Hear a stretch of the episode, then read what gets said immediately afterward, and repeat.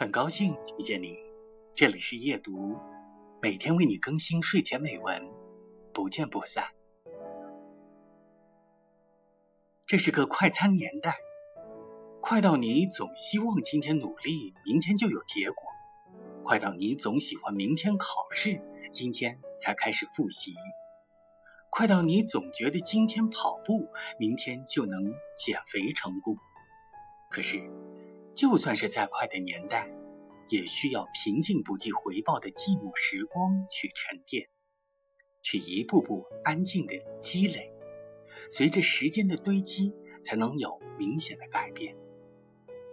一个人坚持跑步一周不难，坚持学英语几天不难，难的是把优秀养成习惯，坚持七八个月，坚持一年，坚持更久。